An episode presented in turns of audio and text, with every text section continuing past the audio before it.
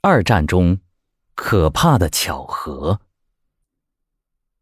一九四一年十一月二十二日，即日本进攻珍珠港的十六天之前，《纽约人报》为一个称作“死亡的加倍”的新的掷骰游戏刊登了两则广告。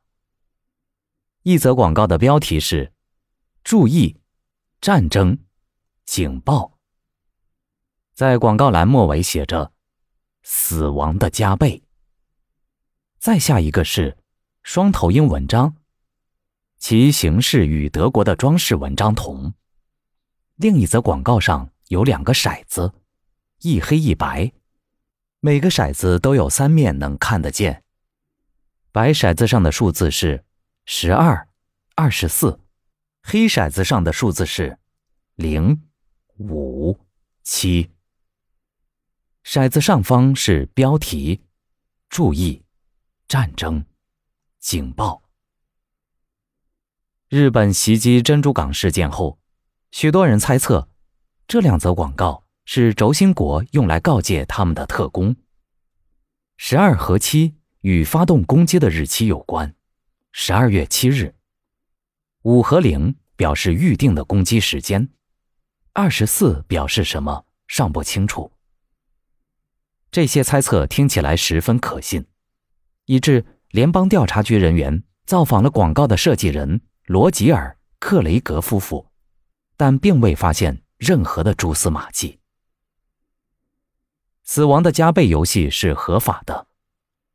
一九四一年，纽约的几家商店都出售过这种游戏器具。美国政府对此事一直存有猜疑，直到一九六七年。曾为美国海军情报机构工作过的拉迪拉斯·法拉格，在他的《揭秘》一书的新闻发布会上揭露了此事，才使人们相信了游戏广告与偷袭无关。不久，记者采访了罗吉尔·克雷格的遗孀，他说：“广告和珍珠港事件毫无关系，纯粹是一个巧合。”无独有偶。二战中，类似这样的巧合还不止一次发生过。一九四四年，盟军准备攻入欧洲，准备工作是在前所未有的保密情况下进行的。整个行动代号为“霸王”，行动的每一实施阶段又有代号。这些代号中最重要的是“尼普顿”，也就是海军突击的代号。奥马哈和犹他。是在法国的两个登陆点的代号，马勒伯是为进攻提供补给的人工港的代号。在进攻开始前三十三天，这些代号就开始出现在伦敦的《每日电讯报》的猜字谜游戏栏内。六月二日，即进攻开始前仅四天，霸王的代号也出现在该栏内。为此。保安人员突袭了该报在舰队街的办公室，他们确信是纳粹间谍在向外泄露消息。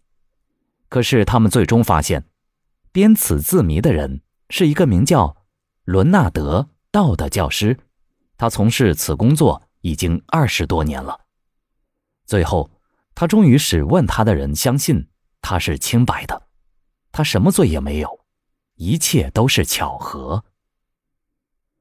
在我们的生活中也有许多类似的巧合，因为它们似乎都无关紧要，甚至会给人们带来意外的惊喜，所以大家通常不会太在意。然而，对于以上的巧合，我们就感觉实在是有点后怕了。